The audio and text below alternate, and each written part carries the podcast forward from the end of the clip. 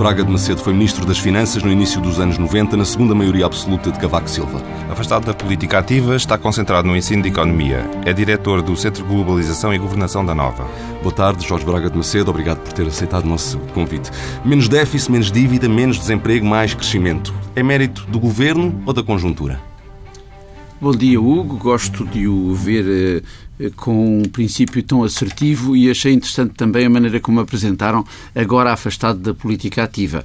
Eh, eh, uma pessoa, na realidade, eh, quando se interessa pelo, país onde vive, é o meu caso, eh, pode estar mais ou menos ativo, mas vai sempre pensando na política. E, portanto, a sua primeira pergunta é também ela própria altamente política. E, para lhe dizer com franqueza, a situação atual em Portugal é causa de perplexidade. Porque toda a gente parece estar com uma confiança no futuro que é desmentida não só por uma indicação mais miudinha do que se está a passar, a ausência de reformas estruturais, a, singular ausência de más notícias, eh, pelo menos do ponto de vista eh, da, eh, da comunicação, a situação na Europa, que está bastante preocupante, e a situação mundial. Portanto, sem pensar no, na maneira como uh, os decisores ouvem uh, o que as sociedades esperam, e a política de algum modo é isso, uh, nós acabamos, se calhar, por estar mais, mais uh, preocupados.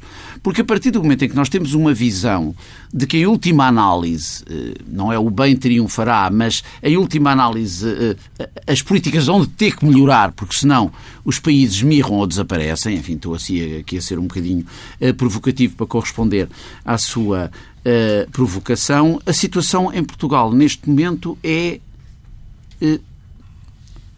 perplexizante no sentido de que temos a consciência que muitos dos problemas que, que já estavam em 92 a tentar ser resolvidos uh, e que têm a ver com Maastricht e que têm a ver com, com a União Europeia são resolvidos de uma maneira lá fora e depois Cá é o contrário. E isso é a solução de governo que nós então, temos então deixe-me perguntar durante estes outra, três anos. De outra forma, uh, o ambiente que se vive hoje no país uh, é bastante diferente do ambiente que se vivia no tempo da Troika. Mas, por outro lado, é um ambiente mais leve, digamos assim, para usar uma expressão simples. Mas, por outro lado, nós continuamos a ser o país uh, do trabalho precário, dos 2 milhões abaixo do limiar da pobreza, da gestão empresarial, muitas vezes sem formação e feita de forma familiar. Portanto, há aqui um desfazamento entre entre a percepção e a realidade, será isso? Bem, eh, a diferença entre as percepções e as realidades eh, eh, são de sempre.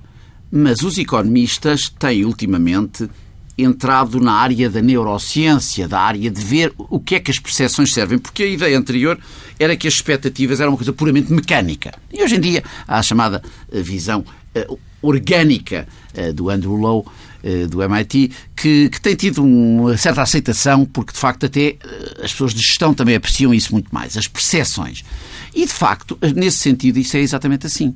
Eh, as percepções mudaram muito mais do que a realidade. Há muitos indicadores que vão dizer que a capacidade do Estado resolver problemas agora é inferior, repito, inferior à que era durante os piores anos da chamada eh, austeridade. Porquê? Porque se encontrou uma maneira de colar austeridade à cara de um e colar sorriso à cara do outro. Bom, isso são percepções.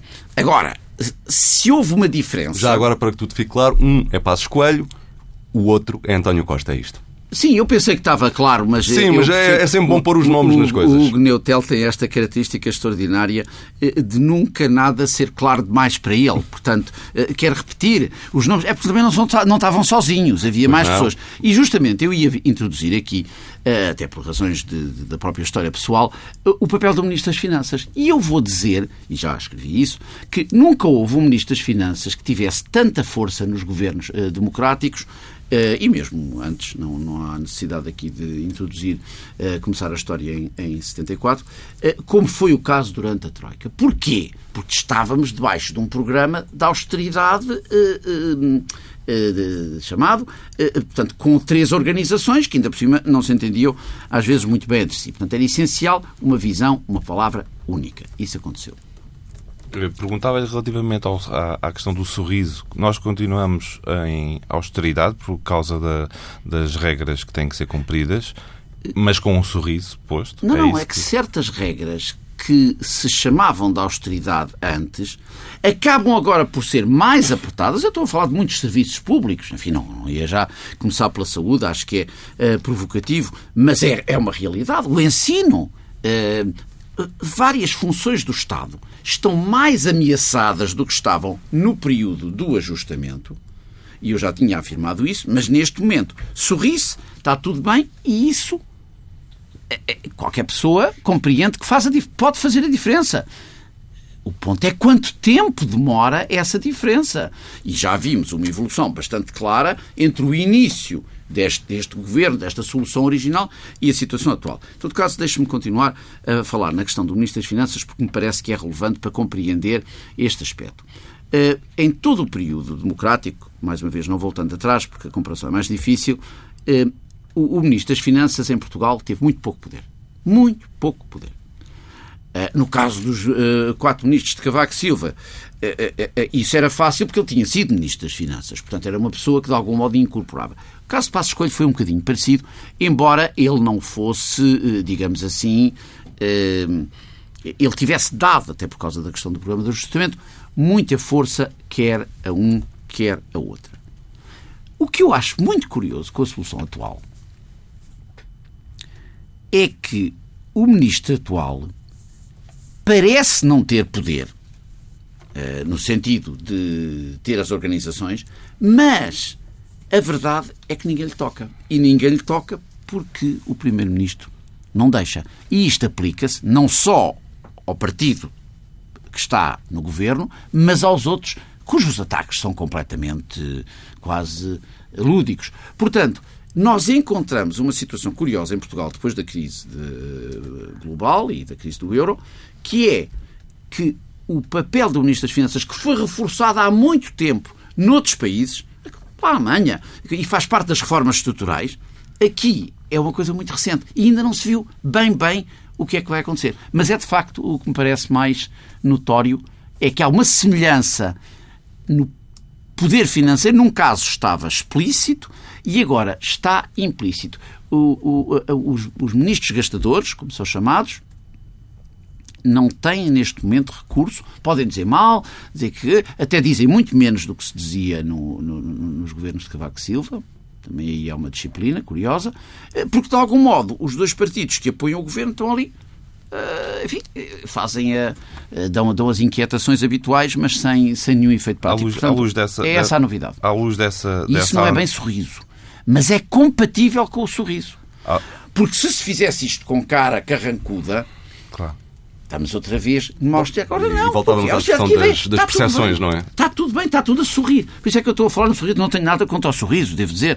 Uh, até é simpático, mas, mas não estava a falar daquele sorriso agora particular. Uh, uh, queria, queria, queria, queria passar outro assunto. Eu, eu, gostava de lhe perguntar sobre, pronto, pondo em perspectiva o, o poder, esse poder renovado que fala, que o Ministro das Finanças tem, e, e no caso do, do atual Governo, um, o PSD tem alguma hipótese de ambicionar a vencer as legislativas contra esta nova forma de fazer política é, do PS? É, é, é, evidente que há hipóteses porque as Ou de outra forma, são para isso, mas, mas quer dizer, não há dúvida que a situação de anestesia em que se está a viver relativamente às reformas estruturais que permitiriam a Portugal ser competitivo numa ordem global que está mais instável, mas precisamente por isso poderão, eh, poderão ser capturadas oportunidades, porque estamos de facto neste momento no mapa.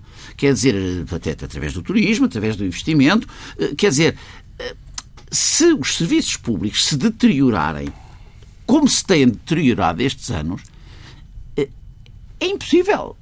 Portanto, deixa de ser um sucesso. E, portanto, eu estou a dizer que isto é sol de pouca dura, ou sorriso de pouca dura. Portanto, falar de outros partidos, neste momento, até parece quase uh, uh, impossível. Mas a questão é: há aqui um engodo. Há aqui uma diferença entre a percepção e a realidade, que é contrário, gostava de insistir nisto, que é contrário ao que acontecia antes.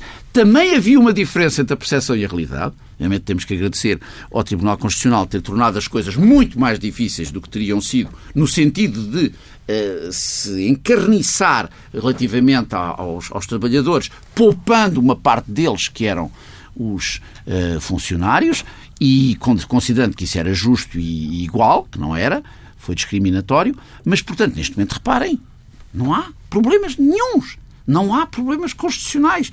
Não há problemas nenhums. É tudo uh, está tudo bem. E o economista que olha para isso duvida, uh, porque tem essa consciência que as percepções não correspondem à realidade. Eu, eu acho que já me alonguei um bocadinho eu gostava sobre de fazer esta só questão. uma pergunta que tem a ver com a questão do, do engodo. Sim. É, mas gostava de centrar na, na, na, oposição. Existe um partido da oposição que tem força ou não? Como é que avalia a liderança do, do Rui Rio? Eu, eu, não ia, eu não ia entrar aqui. Eu falei aqui de algum líder, falei de sorrisos, falei de, de, de, de, de doutorados uh, uh, em, em, ministros. Uh, tenho, tenho falado das coisas com tanta simplicidade, com tanta simpatia. Para que agora estar a picar, oh, oh Luís? Para, para quê? Bem, não sei. Tinha de fazer Tem que ser, não é? Pois, mas compreenderá que eu sorria. Um, o crédito à habitação e ao consumo estão a aumentar. Um, depois de uma fase de grande aperto dos bancos no que diz respeito à concessão de crédito, uh, isto no tempo da Troika, uh, as instituições financeiras estão agora uh, outra vez a tornar os empréstimos de alguma forma mais facilitados. Estamos a ver a história a repetir-se?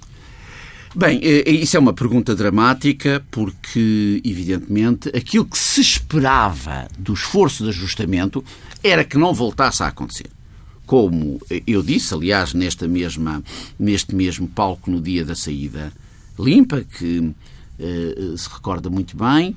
Uh, Deixe-me só situar aqui os nossos ouvintes e explicar que no, no dia, uh, se não me engano, 14 de, 16, 14, 16, 16 de maio de 2014, uh, o Dr. Braga de Macedo, que foi o dia da saída de Portugal do, do resgate financeiro, o Dr. Braga de Macedo deu uma entrevista também aqui na TSF Dinheiro Vivo e é, é isso que se está a referir.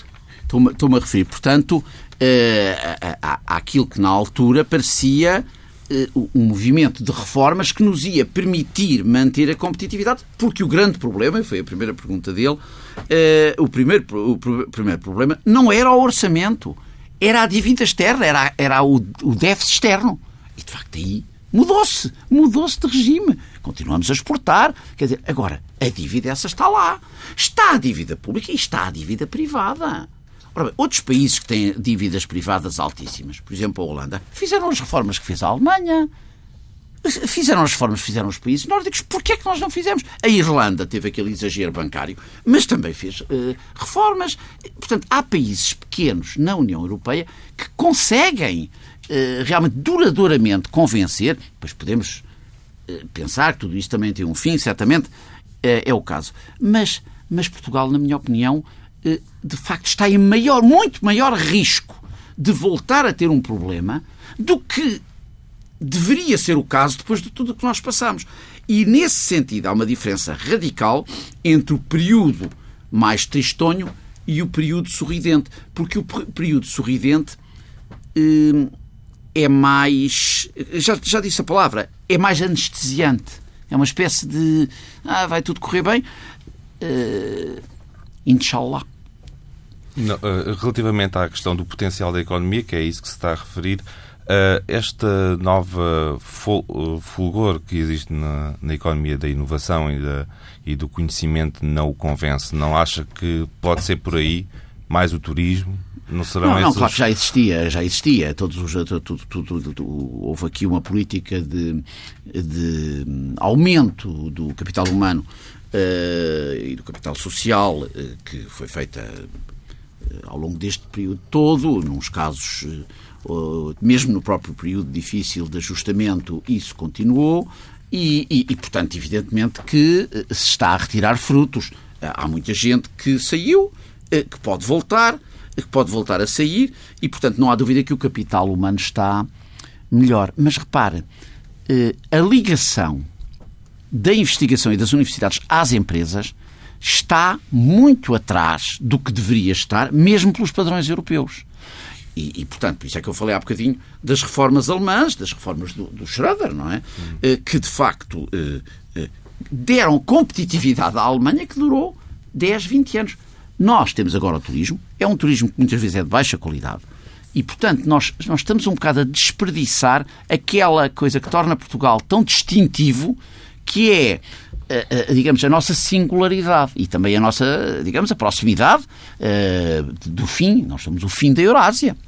Na, e, e, há aí há uma tradição, a tradição uh, da lusofonia, da política externa, que olha não só para os países europeus, mas também para outras partes do, do mundo. Portanto, nesse sentido, eu acho que, de facto, a melhoria do capital humano a que se assistiu ao longo destes anos, e que foi, foi muito importante, um, foi mais académica, portanto, no sentido de criar até às vezes excesso eh, de doutorados, mas não houve uma ligação tão íntima como, e como há noutros países. Quer dizer, portanto, isso foi um bocadinho um luxo e depois havia sempre esta ideia de que a pessoa que se doutorava, por definição, tinha que ter um emprego para a vida. Uhum. Ah, mas não sabe investigar. Pois, mas, ah, mas não sabe dar aulas. Ah, quer dizer, portanto, um bocado essa ideia Mais de uma um espécie de é? aristocracia, é? de aristocracia operária e, evidentemente, que não vamos por aí, porque senão, a certa altura, eh, começamos a falar de coisas concretas. Uh, gostava de abrir o debate para uma dimensão mais internacional e perguntava-lhe sobre a política do Banco Central Europeu relativamente a, aos juros. Uh, os juros muito baixos representam um, um perigo para o futuro podem estar a alimentar ou a fermentar algum tipo de bolhas? Não, é evidente que todos os, todas as grandes eh, zonas monetárias eh, têm vindo a abrandar, umas mais depressa que outras. O próprio Banco Central Europeu ainda não, não o fez, mas eh, portanto, é evidente que, que já está também a fazer, a dar sinais nesse sentido, porque, reparem, a crise foi há 10 anos. A crise foi há 10 anos. E foi uma crise única, porque era a crise dos países que não podiam ter crise, uh, e alterou muita coisa, e estamos longe de ver ainda o fim do que é que isto vai ser quando virmos que realmente uh, os problemas dos países onde a crise começou uh, agora alastraram para toda a parte. E, e, portanto, a, a situação mundial está de facto muito complicada. Mas, uh, nesse sentido, a questão na Europa, que é neste momento mais preocupante, não é a situação da zona euro, onde a questão das reformas da zona euro, que têm estado uh, em discussão, continuam sem avançar, mas é mais a questão do, do modo como a Europa consegue chegar a decisões no mundo que deixou de ter aquela característica de previsibilidade da ordem internacional. Portanto, a globalização propriamente dita, neste momento, está rodeada de uma insegurança que altera e sempre alterou esse, eh, as relações e esse, económicas. E esse é um tema que liga com, com a pergunta que eu ia fazer, que era se, na, na, sua opinião, se o Brexit é mesmo um desastre ou se ainda é alguma coisa que pode ser gerível. Bem, eu costumo chamar-lhe embuste, o embuste chamado Brexit. Eh, eu acho que, de facto, a probabilidade de, de, é, é de tal maneira horrível que não se consiga, portanto, eh, resolver o problema que qualquer previsão, neste caso, eh, é, é má. Eu penso que a situação portanto, custa muito imaginar uma saída sem acordo nenhum. É claro que também não vai ser um desastre fatal, mas dado que a Grã-Bretanha já disse que ia continuar muito próxima dos, dos seus ex-parceiros ou uh, parceiros que já não uh, uh, quer manter tão completamente na parte da segurança e na parte militar, nós vemos até que ponto só uma pouca sorte eleitoral, quer dizer, um bocadinho parecida com a pergunta há bocadinho do, eh, do Luís relativamente à oposição. Pois às vezes não conseguem, ou às vezes. Uh, uh, agora, o, o, o Brexit é um desastre para, para Portugal, é mau, mas é sobretudo para a Inglaterra, que isolada não vai contribuir da mesma maneira, porque as contribuições na segurança e, na, e militares eh, são muito mais secretivas e, portanto, até não se vai saber bem. Mas eu gostava de, já que falámos no, na, na, Inglaterra, eu, eu, eu, gostava de falar aqui da África do Sul. Pode ser, porque um, ehm, terminou há dias o centenário do Mandela. Uh, e por razões que, olha, cá está, uh, tem a ver com o último congresso do, do PSD, onde o o líder cessante citou o Mandela como inspiração. Isto é interessante porque, eh, de facto, eu penso, genuinamente, e fiz há dois dias uma conferência eh, nesse sentido, no exemplo que Mandela tem para o mundo inteiro e foi incluído nas celebrações do centenário pela Embaixada da África do Sul, realizou-se na Reitoria da Nova, portanto, eh, onde era antes a faculdade em Campo Lide, e de facto eu penso que há esta ideia, era sobre a educação, mas era uma educação entendida como também de civismo e de não ehm, de não cortar. Quer dizer, eh, como é que o Mandela conseguiu convencer a minoria branca a votar no sentido de haver uma Constituição que permitia à maioria negra? Eh, isto tem lições. Tem lições que me parecem muito importantes para a Europa e para Portugal em particular. Porque foi isso que aconteceu nesta cerimónia, eh, também nos permite compreender um, um, lado comum que nós temos com os países da CPLP. Eu devo dizer que, eh, quando estava no Instituto de, de, Investigação Científica Tropical, fiz um acordo com o CPLP, que ainda está em vigor, embora seja agora a Universidade de Lisboa, através do seu vice-reitor que conduz isso. Eu só tenho uma participação através do Jardim Botânico Tropical, que é um sítio lindo, recomendo que na próxima vez que façamos uma entrevista possamos fazê-la lá. Eh, eh, realmente, a questão da ligação com os países de língua portuguesa tem uma importância muito grande, sobretudo quando não é só entre eles. E aí se chama-se, ou chamo eu, a lusofonia global. Dou-lhes um exemplo académico. Eh, há um programa de doutoramento na Nova School of Business chamado Tropical Knowledge and Management, Saber e Gestão Tropical, que é para alunos dos PALOP, também Timor-Leste, mas é em inglês. Isto cria uma perplexidade. Então vimos a Portugal eh, porque é português. Não. Porque, e é, portanto, são biólogos e gestores, portanto, é para compreenderem e falarem uns com os outros. E, e, de facto, uma dificuldade inicial é motivar isso. Foi por isso que se obteve uma bolsa da FCT, uh, bolsas da FCT, na altura, em 2015, mas, mas quer dizer, é para compreender isso. Muitas vezes as pessoas pensam que lusofonia, África, é, é a língua portuguesa, mas é a língua portuguesa que deve ser um veículo para também entrosar com a língua inglesa. E é aí que vem, e é aí que vem o, o Mandela. Ali. Eu, se não me fizerem a pergunta sobre a, o ensino da economia na Academia das Ciências, entro aqui antes, e acho que é, gostava, é, é desordeiro. Estou a ser desordeiro. Eu gostava de pegar na questão do inglês como língua Devia franca. Devia ter discordado do que eu estava a ser desordeiro, ao Luís. Ficava-lhe bem. Porque... E, e gostava de... de acho que na, na, zona, na zona euro e na União Europeia, o inglês também é uma Sim. língua franca e gostava de, de voltar à questão da reforma da zona euro, que Sim. disse há minutos que ela não está a avançar. Uh, apesar dos líderes europeus dizerem que está a avançar, exceto em algumas partes bastante importantes, como a garantia de depósitos, aparentemente não há consenso. Esta falta de consenso para completar a reforma da zona euro é um perigo em si, ou seja, eh, a Europa e a zona euro, como hoje a conhecemos, está preparada para uma nova crise? Não, é um perigo, é um perigo, porque de facto é um, é um bocadinho parecida com o que nós estávamos a dizer há bocado de Portugal. É, triste, triste comparação, triste sorte, é, porque de facto não está a fazer as reformas. É claro, como a conjuntura está boa, não há problema. 2017 foi um ano extraordinário na zona euro.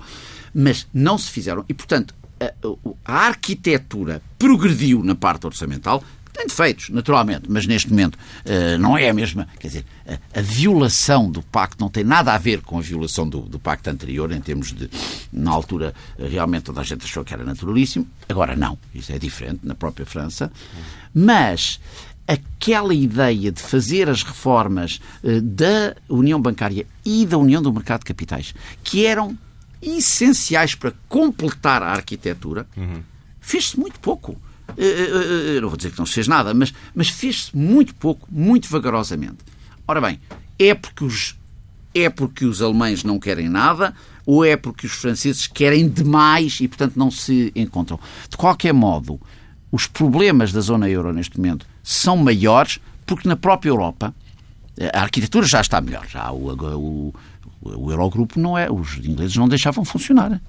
Ah, está bem, querem reunir-se para beber uns copos, sim senhor, mas não tem efeito nenhum. Tem que passar tudo pelo Ecofin. Isto era, uh, foi o que aconteceu até à entrada em vigor do Tratado de Lisboa, dezembro de 2009. Portanto, uh, portanto, nesse sentido, a arquitetura está melhor. Mas a, a, a, dificuldade que tem havido em avançar, mesmo entre os dois principais países, é altamente. Foi a razão que, da, da, da tal preocupação que eu referi há pouco. Então vamos falar um pouco sobre ensino. Um, o período ah, da crise uh, contribuiu para um maior interesse pelo estudo da economia, nota isso? Ou não? Uh, bem, eu acho que a, a, economia e economia e disciplinas uh, parecidas, não é, que envolvem uh, atores racionais e, e, que maximizam e que, portanto, têm um comportamento, digamos assim, estratégico está muito mais generalizada. Quer dizer, já não é uma.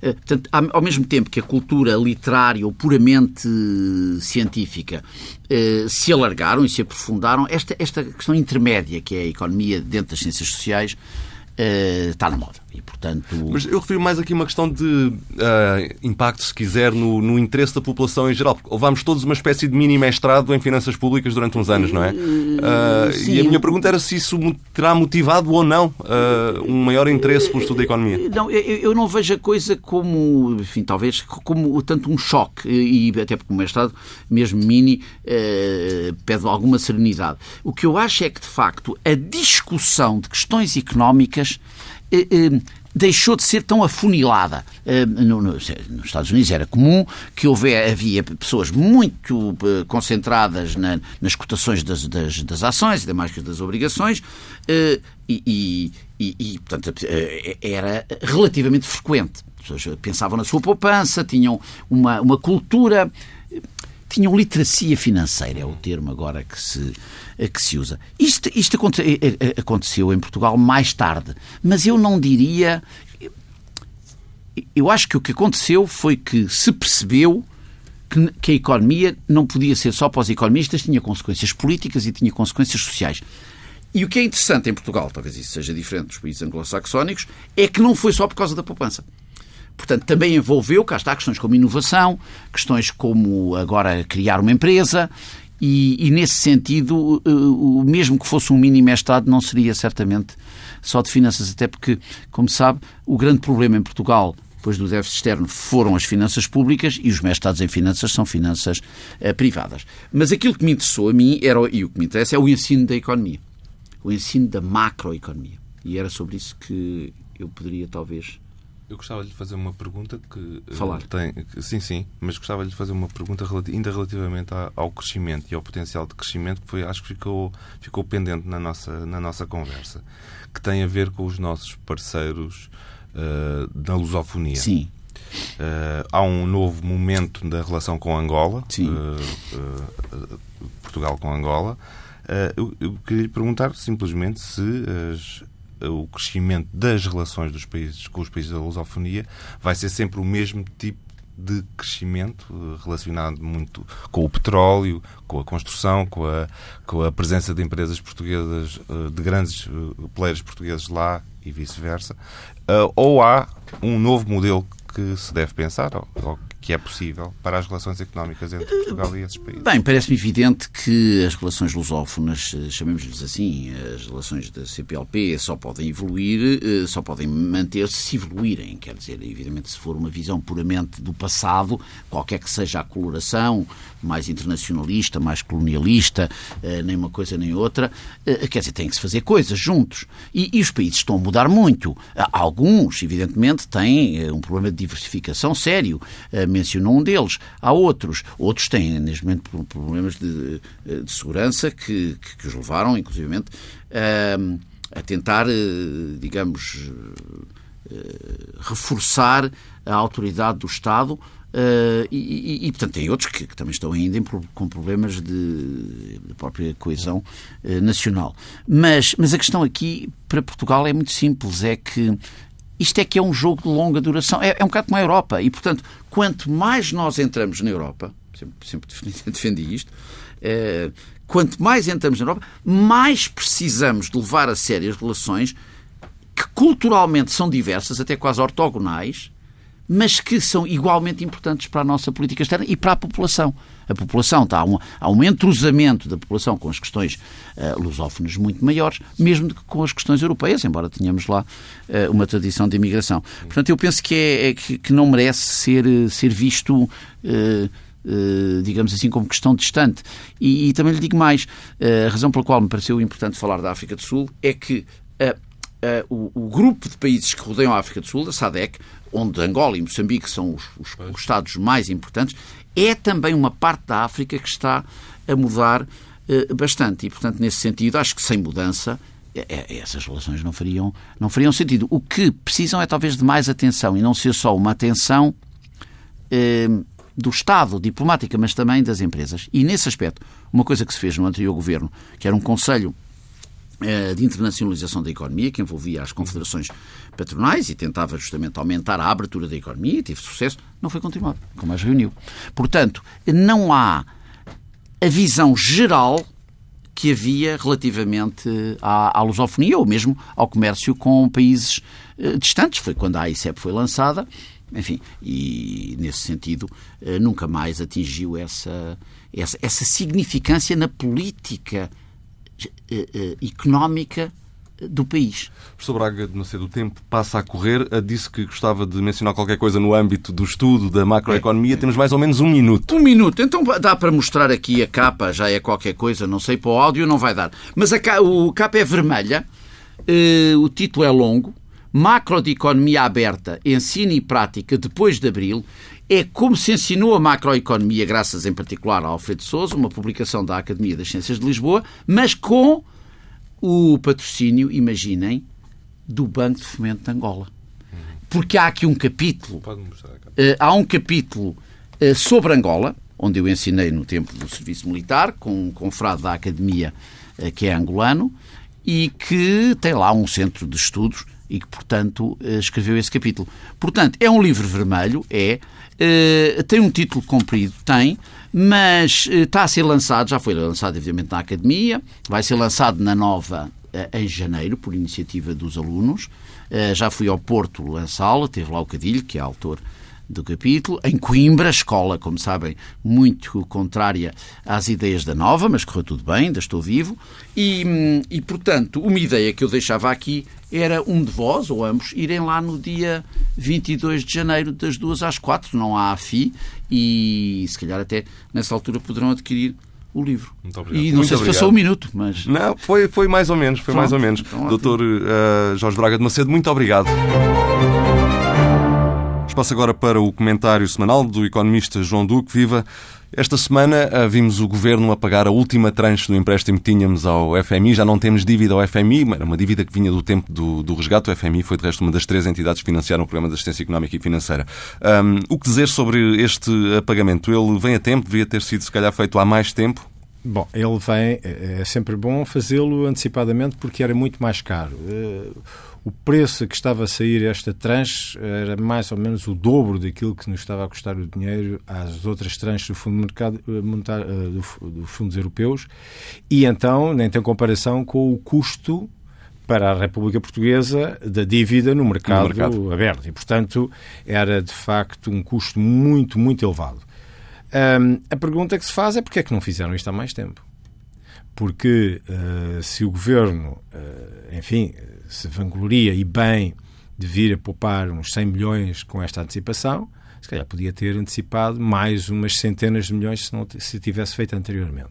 De qualquer das formas, é importante notar o seguinte: nós não tínhamos o poder de unilateralmente decidir pagar esta tranche antecipadamente. E, portanto, teríamos sempre que estar uh, na sujeição de, eventualmente, não podermos fazer este exercício de liquidação antecipada. Mas, de qualquer das formas, a pergunta é lícita. Porquê só agora? Bom, com certeza porque o governo decidiu estar a usar os meios financeiros que dispunha no mercado uh, para outros fins. Ou também evitando sobrecarregar o mercado com uma procura muito intensa. Portanto, procurar muito capital no mercado cria-se uma grande, uma grande procura neste tipo de capital e isso pode fazer subir o custo da dívida portuguesa. E, portanto, eh, de qualquer das formas, eu acho que seria sempre, teria sido sempre benéfico e mais antecipadamente melhor. Uhum. Uh, esta semana também tivemos uh, novas, novos capítulos, digamos assim, uh, no que diz respeito aos estivadores. a pergunta é: os estivadores têm um papel que acaba por ser fundamental nas exportações portuguesas, porque quando eles param, os portos param e uh, há toda uma cadeia que, que para. Uh, estamos aqui perante um país que é, eu vou usar uma expressão que eventualmente pode ser exagerada, mas uh, refém de uma classe específica que pode, pura e simplesmente, se quiser, praticamente parar as exportações do país inteiro? Ah, há muitas classes que podem ter este efeito, não é? Por exemplo, os transportes. Uh, em geral, têm este efeito. Uh, e claro que nós temos vários estrangulamentos, vários pontos que são muito sensíveis. Uh, e não há, não, não é fácil, porque não existem portos, nem se podem construir portos alternativos de um dia para o outro. Nem é fácil deslocalizar, neste caso, automóveis que estão parados ou em linha para uh, aquele porto, irem ser deslocados para outro. Não, há, não é fácil, não, não se pode fazer isto numa questão de uma, duas, três semanas. E, portanto, nós estamos sempre reféns de, da possibilidade de algumas zonas de atividade económica porem o país numa situação de alguma fragilidade. E, neste caso, eu, eu, estou convencidíssimo de que o PIB português vai sofrer. Vai sofrer neste trimestre este impacto. Porquê? Porque o PIB português é, de um modo geral, afetado por questões que às vezes nem, as pessoas nem estão sensíveis. O facto de, por exemplo, os feriados calharem todos muito concentradamente em dias da semana. Isto tem impacto na atividade económica. É só um dia ou dois? Não, não é só um dia ou dois. E depois há as pontos.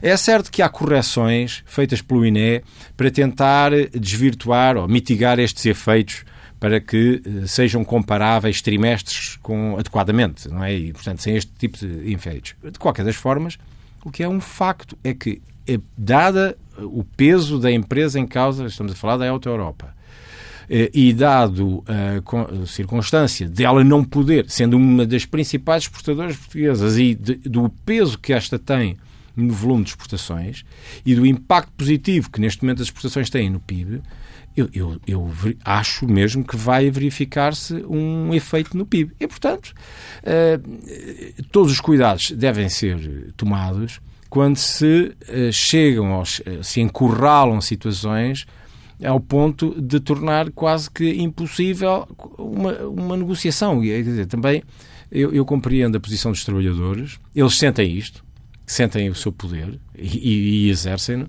e por isso mais atenção deve ser dada por parte também da administração e, da, e do próprio Estado, ou da entidade que faz a gestão do Porto.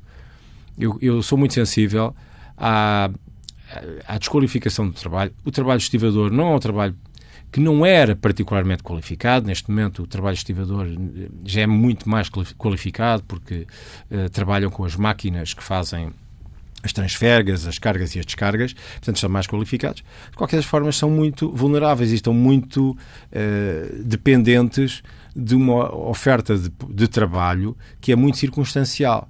Uh, ora bem, dado o facto de Portugal estar aparentemente a entrar num nível de volume de exportações tão significativo, eu acho que faz sentido que as entidades empregadoras repensem a forma como estão a contratar estas pessoas. E, portanto, se uma das reivindicações é a estabilidade no posto de, de trabalho, eu acho que faz muito sentido que as entidades patronais revejam de facto seriamente aquilo que estão a propor aos trabalhadores. E, portanto, eh, há, há, há limites, eh, digo quase que eu, que eu diria, para abusar da fragilidade daqueles que tipicamente são os mais fracos, que neste caso é o trabalho. Comentário do economista João Duca, Vida do Dinheiro, para ler aos domingos no Dinheiro Vivo, com o Diário de Notícias e Jornal de Notícias, também em dinheirovivo.pt, e para escutar sempre que quiser em tsf.pt.